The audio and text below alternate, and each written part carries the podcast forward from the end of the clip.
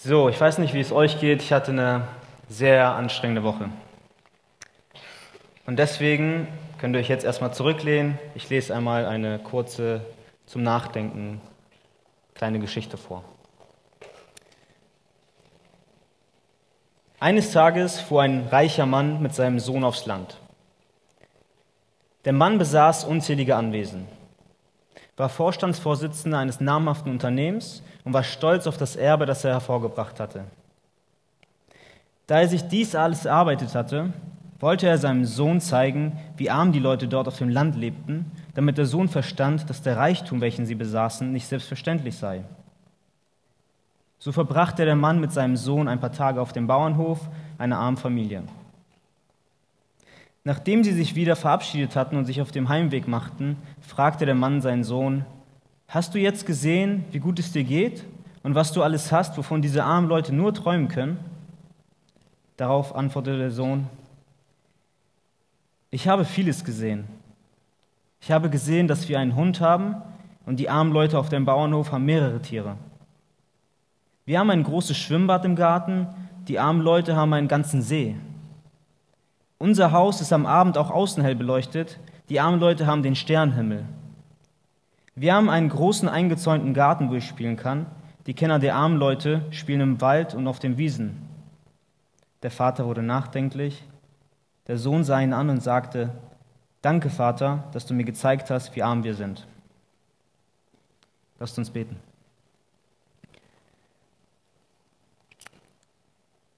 Himmlischer Vater, wir haben uns jetzt hier heute versammelt, um dich wieder neu kennenzulernen, Herr. Wir haben ein Thema, das uns, das jeden von uns betrifft, Herr. Ein Thema, wo wir im Alltag jedes Mal damit konfrontiert werden, Herr. Und bitte öffne uns doch die Augen dafür, was wirklich wahrer Reichtum bedeutet, Herr. Ich bitte dich, dass du, wie du diesem Jungen gezeigt hast, dass nicht die materiellen Dinge, die wir haben, Reichtum bedeuten, sondern andere Dinge. In unserem Fall du, Jesus Christus selbst. Ich bitte dich, mach das doch offenbar in dieser Predigt, Herr. Rede du durch mich, verdränge alle meine eigenen Gedanken, die ich in dieser Sache habe, und pflanz wirklich deinen Gedanken in mein Herz, Herr. Und schenke offene Herzen, dass diese Botschaft auch hineinfällt. In deinem Namen. Amen. So, unser heutiges Thema lautet: Vor Gott sind alle gleich. Bestimmt hast du diesen Satz schon mal in irgendeiner Weise einmal ausgesprochen oder mal gedacht. Ähm, aber sind denn nun vor Gott wirklich alle Menschen gleich? Sind vor Gott alle Menschen gleich? Und wenn ja, wo finden wir das in der Schrift? Diese Frage werden wir versuchen im Laufe der nächsten ungefähr halben Stunde zu beantworten. Und deshalb lasst uns zusammen mal Jakobus 1, Verse 9 bis 11 aufschlagen. Jakobus kommt direkt nach Hebräer im Neuen Testament.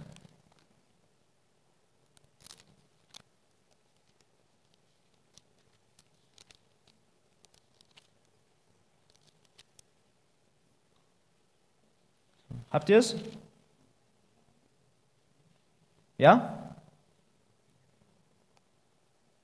Also Jakobus 1, Verse 9 bis 11. Ein Bruder aber, der niedrig ist, rühme sich seiner Höhe. Und wer reich ist, rühme sich seiner Niedrigkeit, denn er wird vergehen wie eine Blüte des Grases. Die Sonne geht auf mit ihrer Hitze und das Gras verwelkt, und seine Blüte fällt ab und seine schöne Gestalt verdirbt. So wird auch der Reiche in seinen Wegen verwelken. Vor zwei Wochen hat, glaube ich, Andi war das, glaube ich, den Einstieg gemacht zum Jakobusbrief. Ich weiß nicht, ob er es erwähnt hatte, aber er hatte zur sehr hohen Wahrscheinlichkeit gesagt, dass der Jakobus, über den wir sprechen hier, ähm, der Jakobus ist, der ebenso wie Jesus ja, Sohn der Maria war. Und es ist interessant zu sehen, wie Jakobus selbst über dieses Thema spricht. Jakobus war der kleine Bruder von Jesus. Und die Schrift deutet darauf hin, dass beide wirklich in ärmlichen Verhältnissen aufgewachsen sind und beide in ärmlichen Verhältnissen gelebt haben. Beide sind in Nazareth aufgewachsen. Nazareth. Eine kleine, arme Stadt mit einem Nirgendwo. Und selbst in der Schrift sprach man ironisch mal über diese Stadt und sagte, kann denn etwas Gutes kommen aus Nazareth? Weitere Hinweise für die ärmlichen Familienverhältnisse von Jesus waren zum Beispiel der Beruf von Josef. Was war Josef von Beruf? Zimmermann, genau. Und er hatte eine große Familie. Er hatte viele Kinder und er arbeitete in einer kleinen Stadt, wo er wahrscheinlich nicht so viel Geld verdiente. Und Lukas 2 sagt uns auch, dass als seine Familie zum Tempel nach Jerusalem ging und dem Herrn ein Opfer darbringen wollte, konnten sie nur das minimalistischste Opfer darbringen, was, was es da gab. Denn es gab zwei Möglichkeiten. Wenn du jemand warst, der viel Besitz hatte, der viel Reichtum hatte und Wohlstand hatte, dann hast du ein bestimmtes, ein wertvolleres Tier im Tempel geopfert. Wenn du aber arm warst, dann hast du auch eine bestimmte Folge gehabt und hast ein etwas geringeres Tier im Tempel geopfert. Und genau dieses geringere Opfer brachte die Familie von Jesus im Tempel. Und das bringt uns zu einer Frage, die sich vielleicht der eine oder andere in irgendeiner Form auch mal gestellt hat. Wir versuchen auf dieser Erde, wir Christen, ähnlich, äh, Jesus ähnlicher zu werden. Das heißt, wir versuchen zu sein wie Jesus. Alles, was Jesus tut, versuchen wir genauso zu tun. Heißt das dann, sollte, oder besser gesagt, sollten wir uns dann nicht die Frage stellen, sollte ein Christ nun arm oder reich sein? Ich weiß nicht, ob ihr euch das schon mal gefragt habt. Und jetzt möchte ich euch mal fragen, glaubt ihr, ein Christ sollte arm oder reich sein? Wer sagt, ein Christ sollte arm sein? Nicht so schüchtern. Wer sagt, ein Christ sollte arm sein? Wer sagt, ein Christ sollte reich sein? So, ihr seid ein lahmes Publikum, ey. So, Ihr merkt, die Frage greift nicht so. Deswegen hat sich auch keiner von euch gemeldet. Und viele Theologen und Christen haben tatsächlich über die Geschichte hinweg diese Frage immer wieder gestellt. Und wenn man die falsche Frage stellt, dann läuft man den falschen Weg. Wenn man den falschen Weg äh, einschlägt, dann droht es auch, dass man zu falschen Entschlüssen kommt. Also macht es wenig Sinn, diese Frage zu stellen da sie uns in unserer Heiligung erstmal überhaupt nicht weiterbringt und gar nicht so relevant für diesen Text ist, den wir hier ähm, heute haben werden. Und ich denke, wir müssen diese Frage auch gar nicht beantworten. Vielleicht sollten wir uns viel mehr einer anderen Frage widmen, welche viel essentieller und praktischer für unser alltägliches, Leben als, ähm, als Christ ist. Zum Beispiel, lebe ich unabhängig meiner Einkommensklasse ein gottesfürchtiges Leben? Habe ich Jesus lieb, egal in was für einem Stand er mich verweilen lässt? Egal ob ich arm bin, Mittelklasse, Oberklasse? Widmen wir uns doch der ersten Frage. Bin ich gottesfürchtig oder gottlos? Das ist die Frage, die ich mir heute stelle. Und die Bibel spricht in diesem Kontext über vier Kategorien von Menschen. Wir werden uns jetzt einmal die vier verschiedenen Kategorien einmal anschauen und nachdem ich euch alle mal kurz erläutert habe, werden wir auf zwei von denen noch mal ein bisschen näher eingehen. Also, ich zähle mal ganz kurz auf. Die vier Kategorien lauten der gottesfürchtige arme Mensch, der gottesfürchtige reiche Mensch, der gottlose arme Mensch und der gottlose reiche Mensch. Vier verschiedene Arten von Menschen. So, gehen wir sie einmal durch. Kategorie 1, der gottesfürchtige arme Mensch. Fallen euch dort Personen in der Schrift ein? Ich frage euch gar nicht, weil ihr meldet euch eh nicht. Ähm, da gibt es einige, oder? Wie wir schon am Anfang erwähnt hatten, kam Jesus selbst aus einer armen Familie. Er hatte selbst nicht viel. Als er auf dieser Erde war, hatte er selbst nicht viel. Oder auch, was mir persönlich eingefallen ist, die Witwe aus Lukas 21, die in der Versammlung saß, kaum etwas hatte, aber trotzdem ihren Möglichkeiten entsprechend alles gab, was sie hatte. Und die Schrift spricht von ihr und sagt von ihr, sie ist eine gottesfürchtige Frau. Denn sie gab, eine, äh, als die Kollekte eingesammelt wurde, so viel, weil sie ihren Herrn von ganzem Herzen lieb hatte. Kategorie 2, der gottesfürchtige reiche Mensch. Da fallen uns auch ein paar Leute ein. Ähm, Josef zum Beispiel. Nicht der Josef von Jesus, sondern der Josef aus Ägypten. Josef hatte zum Beispiel einen sehr großen Wohlstand eine hochrangige Position in Ägypten. Daniel aus dem Alten Testament hatte sehr viel Einfluss in Babylon und eine prominente Position. Nehemia, welcher eine große Summe vom Geld erbat um, äh, um Jerusalem, die ganze Stadt wieder äh, aufzubauen, nachdem die Stadt in Trümmern lag und die, äh, und die Tore kaputt waren. Abraham und Hiob waren auch sehr gottesfürchtige, wohlhabende Menschen aus der Bibel. Und entscheidend dafür ist, dass sie all ihren Wohlstand und ihre Position nicht missbraucht haben, sondern sie haben sie alle zu Gottes Ehre eingesetzt. Das ist ein vorbildliches Verhalten, wie man mit Reichtum umgeht. Kategorie 3. Der gottlose arme Mensch. Das Buch der Sprüche spricht ganz viel über diese Person. Sie bezeichnet diese Person meistens als faul. Ja, ist so. Welche nicht wirklich verantwortungsvoll mit ihrem Besitz umgehen kann. Und da diese Menschen Gott nicht kennen, haben sie auch keine Hoffnung in Gott. Und ihre einzige Hoffnung ist es, aus dem Stand, in dem sie sind, nämlich aus der Armut herauszukommen. Und sie versuchen beispielsweise in unserer heutigen Zeit, sobald sie Gehalt bekommen, laufen sie ins nächste Casino, verspielen alles, weil sie wollen ganz schnell reich werden. Und das endet meistens im Verderben für diese Menschen. Also wir sehen, es gibt so, eine, so einen kleinen ähm, es gibt so einen, so einen kleinen Mythos von christlichen Kreisen, der besagt, wenn man arm ist, dann ist man gottesfürchtig. Das stimmt nicht. Arm zu sein heißt nicht immer gottesfürchtig und demütig zu sein. Kategorie 4, der gottlose, reiche Mensch. Und da kennen wir auch so ein paar Personen aus der Bibel. Mir fällt jetzt zum Beispiel ähm, so ziemlich jeder Pharao ein, der im Alten Testament war. Ähm, Nebukadnezar zum Beispiel. Verständnis von der ganzen Sache haben und, und die die anderen niedermachen, weil wir alle so ein Robin Hood-Verständnis von der ganzen Sache haben. Das heißt, die Armen sind die Good Guys und die Reichen sind die Bad Guys. Für mich ein viel, viel interessanteres Beispiel ist das Gleichnis oder beziehungsweise das Beispiel mit dem reichen Jüngling aus Markus 10. Er kam zu Jesus und fragte ihn, was muss ich noch tun, um das ewige Leben zu bekommen? Und Jesus hatte ihn vorher gefragt, hast du denn die Gebote gehalten? Er meint, ja, ich habe alles gehalten. Jesus weiß, dass er die Gebote nicht gehalten hat, aber er hat ihn trotzdem gefragt, okay. Er hat gesagt, okay, ich glaube dir, du hast es gemacht, aber kannst du denn dein Reichtum aufgeben?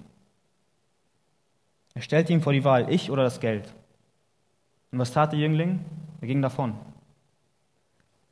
Als es darauf ankam, dass er sich entscheiden musste, entschied er sich gegen seinen Retter und für sein Reichtum. Und wieso gehen wir jetzt all diese vier Kategorien durch? Weil jeder von uns in eine dieser vier Kategorien reinfällt. Wir werden uns heute nur Kategorie 1 und 4 anschauen, also den gottesfürchtigen armen Menschen und den gottlosen reichen Menschen. Okay, jetzt habe ich noch eine Frage für euch. Jetzt müsst ihr euch ja mal melden, aber. Was ist Jesus? Ist Jesus reich oder ist Jesus arm? Wer sagt, Jesus ist reich? Wer sagt, Jesus ist arm? Okay. Interessant. Ich denke, ich denke, dazu gibt uns 2. Korinther 8 die Antwort. Könnt ihr gerne einmal zusammen aufschlagen, 2. Korinther 8. Wir befinden uns immer noch im Neuen Testament.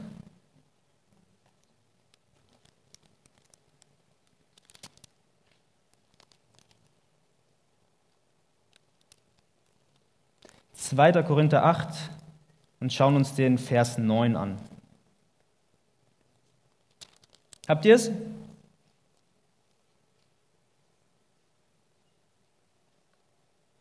So, 2. Korinther 8, Vers 9. Denn ihr kennt die Gnade unseres Herrn Jesus Christus, dass obwohl er reich war, um euretwillen arm wurde, damit ihr durch, durch seine Armut reich würdet. Also ist die Frage, Jesus ist reich. Aber Jesus kannte beides. Also alle, die sich gemeldet hatten, hatten Recht. Und die sich nicht gemeldet hatten, hatten kein Recht, weil sie es enthalten haben. Ähm, Jesus kannte sowohl Armut als auch Reichtum. Als er für dich seinen Thron im Himmel verlassen hat und auf diese Erde kam, war er arm. Er war auf dieser Welt, er war arm, er war Mensch. Und er hatte nicht viel. Er hatte nicht mal so viel, dass als er starb auf dieser Erde, dass er sich ein eigenes Grab leisten konnte. Der Jesus auf dieser Erde war arm. Und er tauschte für dich seine Herrlichkeit an gegen Erniedrigung und seinen Reichtum gegen Armut. Und das bringt uns zu dem Entschluss, dass wenn du arm bist, dann sei bei der Gnade unseres Herrn Jesus Christus so arm, wie Jesus es war. Und wenn du reich bist, dann sei bei der Gnade unseres Herrn Jesus Christus so reich, wie Jesus es war. Denn er handelte in beiden Situationen stets nach dem Willen Gottes, unabhängig seines Standes. Okay, widmen wir uns jetzt mal der ersten Kategorie, das heißt dem gottesfürchtigen armen Menschen. Also im Text ist das äh, Vers 9. Ein Bruder aber, der niedrig ist, rühme sich seiner Höhe. Aus dem Vers können wir ziehen, dass Jakobus hier zu Christen spricht. Denn er bezeichnet die Person als Bruder. Ne? Das macht er später bei der anderen Person nicht. Und bitte, liebe Schwestern, fühlt euch jetzt nicht diskriminiert, weil der Bruder sagt, äh, ich bin mir sicher, Jakobus stießt euch auch mit ein. Also ein Bruder, eine Schwester, der oder die niedrig ist, rühme sich seiner Höhe. Und leider kennen wir das nur zu gut aus anderen Religionen, dass Geschlecht, Herkunft, sozialer Stand oft entscheidend dafür sind, wie viel Segen und wie viel Lohn man wirklich empfangen wird für das, was man tut oder das, was man, wofür man betet oder was man anbetet. Und das ist ein regelrechtes Kastensystem. Ich weiß nicht, ob ihr das kennt wo du nur nach dem beurteilt wirst, wie viel du monatlich verdienst. Schon traurig. Und Jakobus spricht hier über einen Bruder, der niedrig ist. Er ist niedrig. Fühlst du dich auch niedrig? Nicht, weil du in absoluter Armut lebst, sondern fühlst du dich niedrig, weil du einfach nicht reich bist? Weil du einfach Mittelklasse bist? Du sagst vielleicht, ich bin nicht genial, sondern durchschnittlich. Ich schreibe in der Schule überwiegend dreien, ich bin nicht hübsch, habe nichts Besonderes an mir, ich bin nicht erfolgreich, Menschen fragen nie nach meiner Meinung, niemand will so sein wie ich, ich bekomme nie Aufmerksamkeit, ich werde übersehen, ich bin niedrig. Vielleicht habe ich etwas aufgezählt, was du in seinem Herzen gedacht hast. Das ist die Identität, die uns die Kultur um uns herum heute gibt. Und die Wahrheit ist, ich weiß nicht, vielleicht schocke ich euch damit, ich glaube nicht, die Wahrheit ist, dass diese Welt, in der wir leben, Christen nicht unbedingt hoch angesehen sind. Und wenn du Jesus nachfolgst und ihn liebst, giltst du oft automatisch als niedrig. Als nicht schlau, nicht begabt, nicht kompetent, nicht wertvoll. Sie denken so, weil sie ihren Stand, den sie haben, gleichsetzen mit dem Wert, den sie haben. Ihr Stand, den Sie haben, wenn Sie ein dickes Auto fahren, großes Haus haben, setzen Sie damit gleich, was für einen Wert Sie als Mensch haben. Und das machen wir Christen nicht. Denn Jesus selbst hatte keinen hohen Stand, als er Mensch war auf dieser Welt. Und trotzdem gibt es nichts Wertvolleres als unseren Herrn Jesus Christus. Amen. Und vielleicht sitzt du hier heute auf diesem Stuhl und fühlst dich einfach niedrig und nicht besonders. Und Jakobus spricht zu dir in diesem Text und sagt, rühme dich. Ja, wie rühme dich? Ja, rühme dich. Okay? Jakobus, worin soll ich mich rühmen? Ich bin noch niedrig, ich kann nichts, ich bin ein Verlierer. Oder Jakobus, hast du schon mal gesehen, dass eine Siegerehrung mit Konfettikanonen und Luftballons für das Verliererteam gemacht wurde? Ich glaube nicht. Es ist aber das, was uns das Wort sagt. Rühme dich, freu dich. Und lass uns versuchen, das Ganze aus Gottes Augen zu sehen. Denn sonst werden wir es nicht verstehen. Er weiß, wo du gerade stehst. Er kennt deine Herausforderung jetzt gerade. Er weiß um deine Situation. Und er ruft dir zu, ja, ich weiß, wo du stehst, du stehst da unten, aber ich werde dich erhöhen. Du folgst Jesus nach und wie Jesus erhöht wurde, so wirst du auch erhöht werden und ihm folgen. Und so ist, so ist unser Gott. Er schaut nicht darauf, wo du jetzt bist, sondern er schaut darauf, wo du sein wirst, wenn er fertig damit ist, an dir zu arbeiten. Das Werk, was er in dir begonnen hat, wird er auch vollenden, wie wir in Philippa 1 auch auf der Freizeit gehört haben. Und das ist die Identität, welche er dir gibt. Nicht die Identität dieser Welt, die du dir verdient hast oder die dir Menschen zugesprochen haben. Das ist die wahre Identität, die du als Christ hast. Und selbst wenn du dir nichts leisten kannst, ist okay. Denn wenn wir auf das Kreuz schauen, sehen wir einen Retter, der für uns schon bezahlt hat. Und heute bist du vielleicht noch niedrig, aber wenn du zu Jesus gehörst, dann wird eines Tages der Tag kommen, dann wird er dich erhöhen. Egal in was für einer Situation du bist, er wird dich erhöhen, wenn du zu ihm gehörst. Und arm bist du jetzt schon nicht mehr, denn wenn du Jesus kennst, dann hast du bereits den wertvollsten Schatz, den es überhaupt jemals gegeben hat, schon geschenkt bekommen. Und es muss nicht immer so sein, dass wir uns niedrig fühlen aufgrund unseres Kontostandes. Geld ist nicht alles. Das können auch vollkommen andere Dinge sein. Ich stelle jetzt mal eine Frage. Ich wünschte, ich wäre. Punkt, Punkt, Punkt. Ergänzt es mal jetzt für euch. Sprecht es nicht aus, braucht euch nicht zu melden. Klappt sowieso nicht. Sprecht es selbst für euch in euren Gedanken aus. Ich wünschte, ich wäre. Oder ich wünschte, ich hätte. Ich gebe dir mal ein paar Beispiele. Ich wünschte, ich wäre wunderhübsch. Ich wünschte, ich wäre beliebt. Ich wünschte, ich wäre schlau. Ich wünschte, ich wäre erfolgreich. Ich wünschte, ich wäre reich. Ich wünschte, ich wäre nicht mehr Single. Ich wünschte, ich würde befördert werden. Wenn du diesen Satz ergänzt hast, oder wie du diesen Satz ergänzt hast, zeigt dir selbst, worin du dich wirklich niedrig fühlst. Und vielleicht sind es Dinge, die dir Menschen eingeredet haben. Dinge, die du erstmal nicht von dir gedacht hast, aber es hat vielleicht ein Mensch gesagt und du hast es dir einfach zu Herzen genommen und hast, hast es nicht mehr aus dem Kopf bekommen. Und jetzt mal ein kleines hypothetisches Beispiel jetzt. Ich habe eine kleine Schwester namens Nelly. Die ist, wird jetzt im November drei. Sie geht momentan in den Kindergarten und es ist nur eine Annahme, ist ein Beispiel, ist nicht passiert. Also sie, ich habe eine kleine Schwester, ja, aber das, was jetzt kommt, ist ein Beispiel. Also, sie geht in den Kindergarten. Es gibt Tage, nicht nur im Kindergarten, sondern auch in der Schule und am Arbeitsplatz und in der Uni und im Freundeskreis, überall. Einfach ein, ein Kacktag. Einfach einfach alles läuft schief. Ne? Und die ist dann im Kindergarten, da fängt dann den Tag da an und wird dann von den Kindern die ganze Zeit geärgert.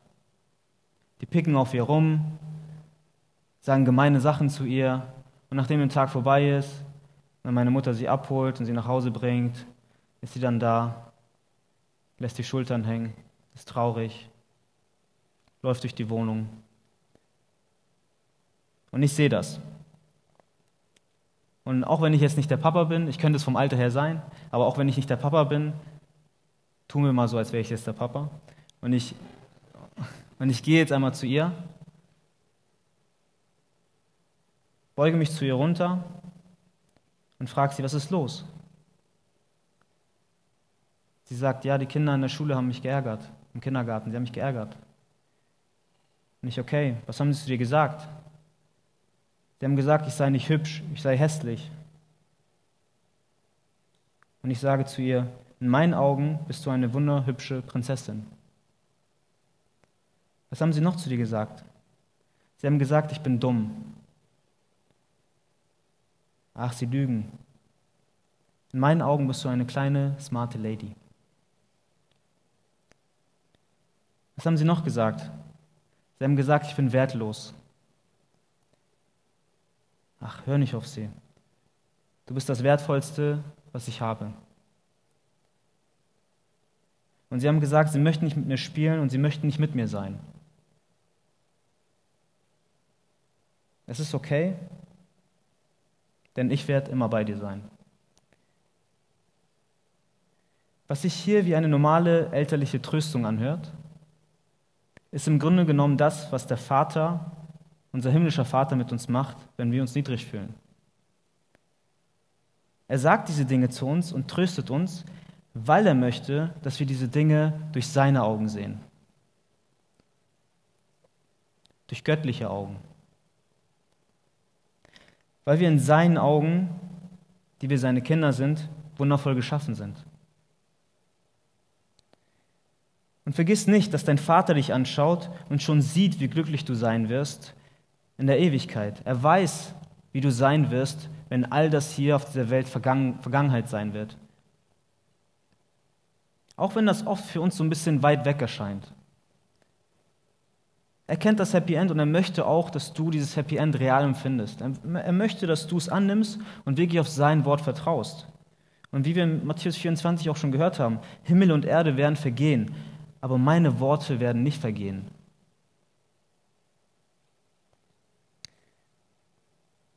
Kategorie 4.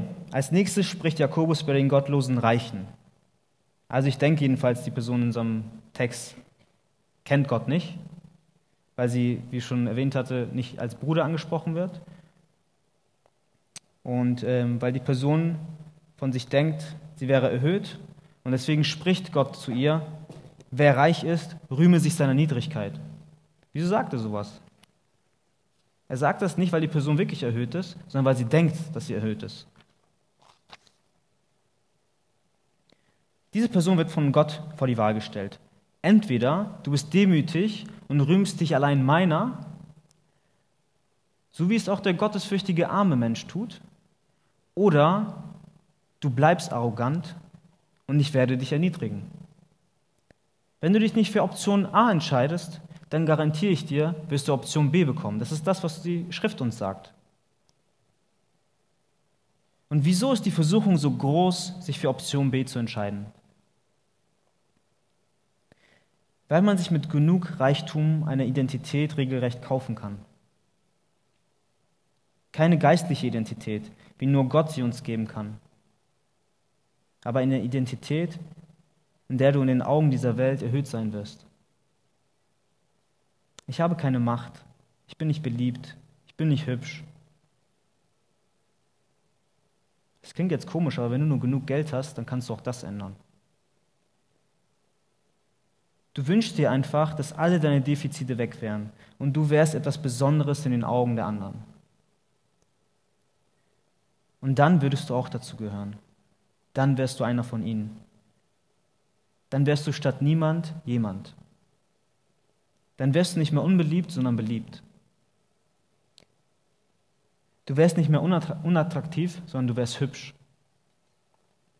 Du wärst nicht mehr niedrig, sondern du wärst erhöht. Die Menschen um dich herum würden dir mehr Anerkennung schenken. In deinem Umfeld, in deiner Schule, auf deiner Arbeit, in deiner Uni, in deinem Freundeskreis, überall. Das Leben würde dir einfach leichter fallen. Denn du wärst akzeptierter. Die Menschen um dich herum würden dich anschauen und bewundern und über dich sagen, schau dir mal den Typen an. Krass, was für ein Wagen der fährt. Der hat im Leben weit gebracht, der hat es geschafft.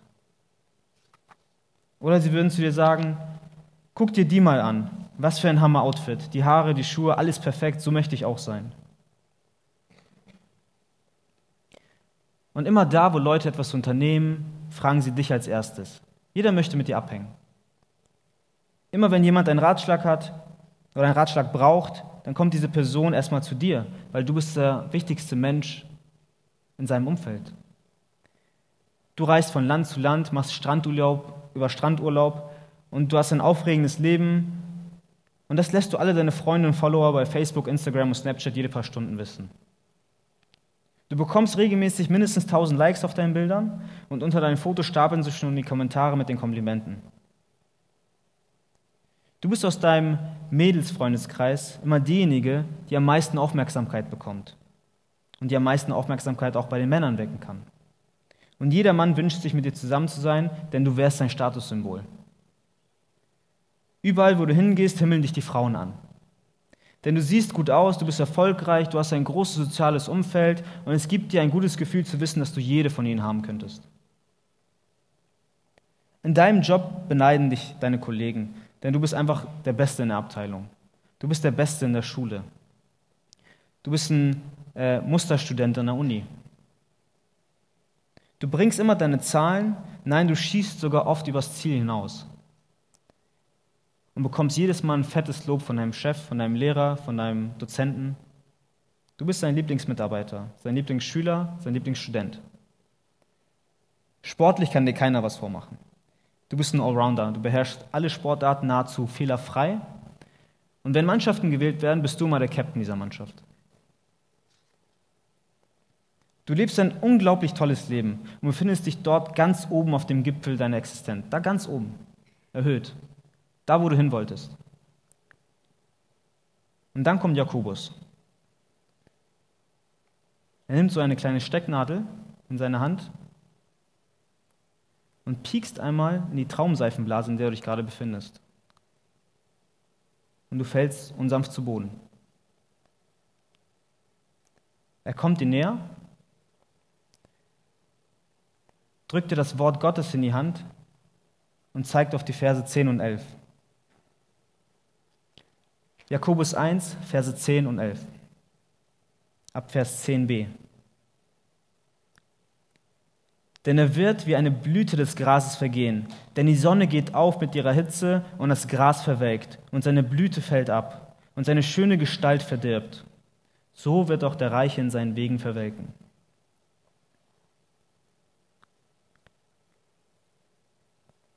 Das ist das Schicksal derer, die sich selbst schon erhöht haben. Das ist das, was das Wort Gottes darüber sagt.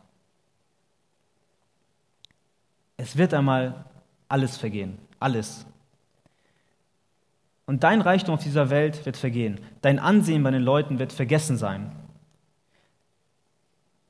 Dein Aussehen wird auch einmal vergehen. Deine tolle Arbeitsstelle wird einmal vergehen. Dein Haus, dein Auto, dein Smartphone, dein Laptop, deine Kleidung und ja, selbst, selbst dein Instagram-Account wird mal vergehen. Und es ist interessant zu sehen, wie Gott hier durch Jakobus spricht. Jakobus wählt hier ein Bild aus der Natur. Wir finden im Jakobusbrief 30, in nur fünf Kapiteln finden wir 30 Vergleiche, die aus der Natur kommen. Das erinnert so ein bisschen an die Lehrweise von Jesus selbst. Benutzte selbst viel Bilder aus der Natur. Und Jakobus benutzt dies um, dies, um die Vergänglichkeit von Reichtum noch einmal deutlich zu machen. Er spricht hier nicht von einem Tsunami, der irgendwann über dich hineinbrechen wird. Er sagt nicht, da, wird eine, da werden große Wassermassen kommen und all dein Hab und Gut werden sie ähm, werden sie ertränken und das Ganze und ein gesamtes Ansehen bei den Menschen, alles wird, äh, alles wird ertränkt werden. Er sagt auch nicht, da wird irgendwann mal ein Erdbeben kommen und die Grundfesten deines Reichtums werden erschüttert werden. Und alles, was du dir aufgebaut hast, alles, was du dir verdient hast, alles, was du von Menschen zugesprochen bekommen hast, das wird alles einstürzen und in Trümmern vergraben. Leute, er spricht hier über einen Sonnenaufgang. Er sagt nur, die Sonne wird aufgehen. Ein alltäglicheres Beispiel gibt es nicht. Und dass die Sonne aufgeht, kannst du nicht verhindern. Das kann niemand von uns verhindern. Die Sonne wird irgendwann mal aufgehen für dich. Und es ist nicht krass zu sehen, wie wenig nötig ist, dass alles, was wir materiellen und sozialen Reichtum angesammelt haben, zugesprochen haben, zugesprochen bekommen haben, irgendwann einmal Vergangenheit sein wird, spätestens mit unserem Tod?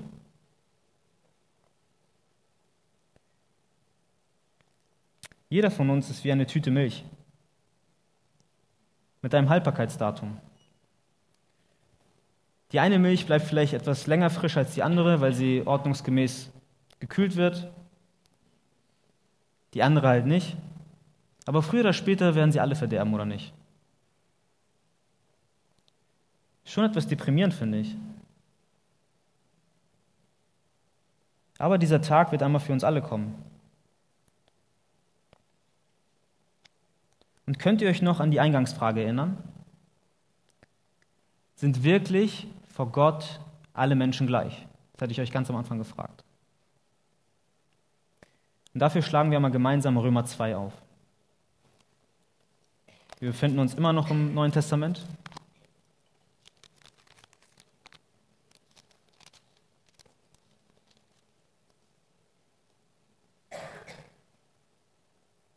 Römer 2, ab Vers 1.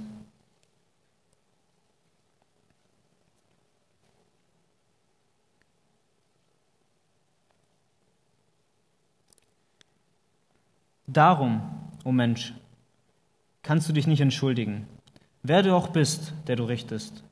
Denn worin du den anderen richtest, verurteilst du dich selbst. Gesundheit, Andi. Weil du genau das selbst tust, was du richtest. Wir wissen aber, dass Gottes Urteil der Wahrheit entspricht, gegenüber denen, die so etwas tun. Denkst du aber, o oh Mensch, der du die richtest, die so etwas tun und da selbst tun, dass du dem Urteil Gottes entkommen wirst? Oder verachtest du den Reichtum seiner Güte, Geduld, Langmut und weißt nicht, dass Gottes Güte dich zur Buße leitet? Mit deinem verstockten und unbußfertigen Herzen häufst du dir zu häufst du dir nur selbst den Zorn auf für den Tag des Zorns und der Offenbarung des gerechten, gerechten, Gott, gerechten, sorry, gerechten Gerichtes Gottes, der dann jeden nach seinen Werken geben wird. Denen, die mit Geduld und guten Werken nach Herrlichkeit, Ehre und Unvergänglichkeit streben, ewiges Leben. Aber denen, die streitsüchtig sind und der Wahrheit ungehorsam sind, aber der Ungerechtigkeit gehorchen, Ungnade und Zorn, Trübsal und Angst über die Seele jedes Menschen, der Böses tut, zuerst über den Juden und auch über den Griechen. Herrlichkeit aber und Ehre und Friede jedem, der Gutes tut, zuerst dem Juden und auch dem Griechen.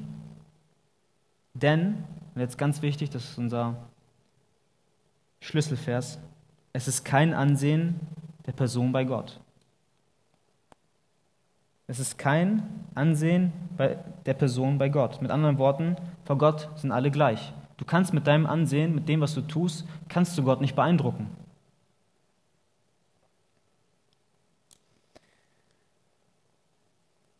Und wenn diese Dinge nun vor Gott nicht zählen,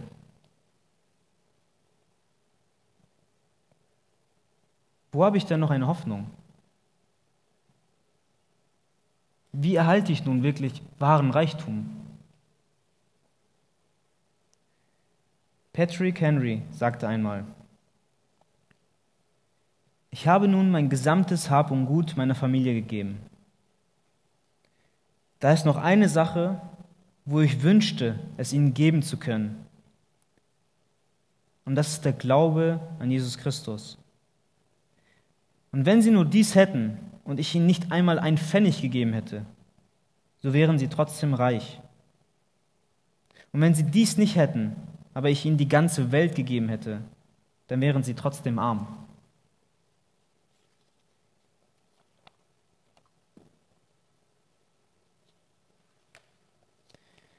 Wahren Reichtum hast du einzig und allein in unserem Herrn Jesus Christus. Er selbst ist der Schatz. Denn niemand sonst konnte die Schuld, die wir uns aufgeladen haben, bezahlen. Nur er konnte das. Er war der Einzige, der als er Mensch war auf dieser Welt fehlerlos, fehlerlos durchs Leben ging. Und in Offenbarung 3, Vers 17, und der einmal gerne zusammen aufschlagen, das ist das letzte Buch der Bibel. Offenbarung 3,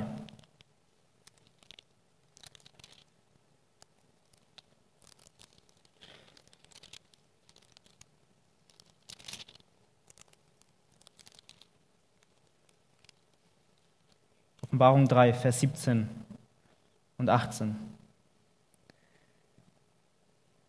Denn du sagst, ich bin reich und bin reich geworden und brauche nichts und weißt nicht, dass du elend und jämmerlich, arm, blind und nackt bist.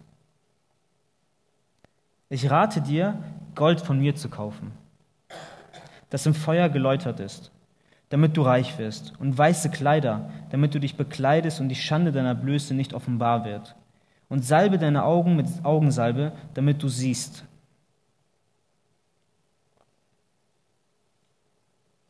Das sind die Dinge, wo Gott sagt, kaufe diese Dinge.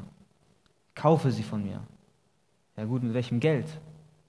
Ich habe doch gerade gehört, dass alles, was ich da tue, alles, was ich mir verdienen kann, alles, was ich für ein Ansehen habe, Reichtum, Hab und Gut auf dieser Welt, dass das alles wertlos ist. Womit soll ich das kaufen?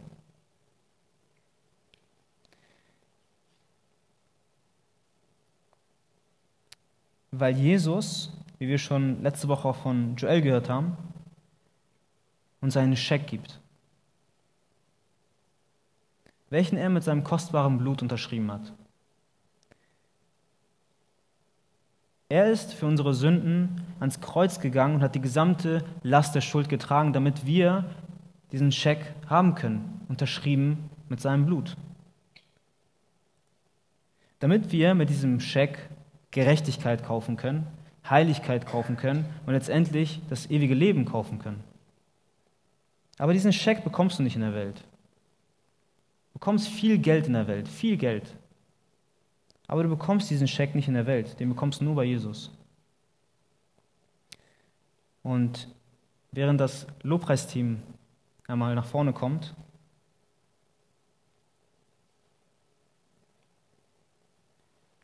möchte ich dich noch einmal fragen.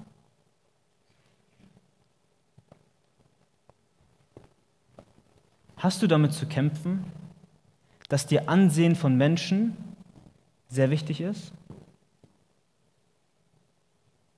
Dass du merkst, dass die materiellen Dinge in deinem Leben einen viel zu hohen Stellenwert haben? Die Technik, die du besitzt, dein Smartphone vor allem, ist ein sehr großes Problem. Dein Laptop, deine sozialen Medien, deine Kleidung,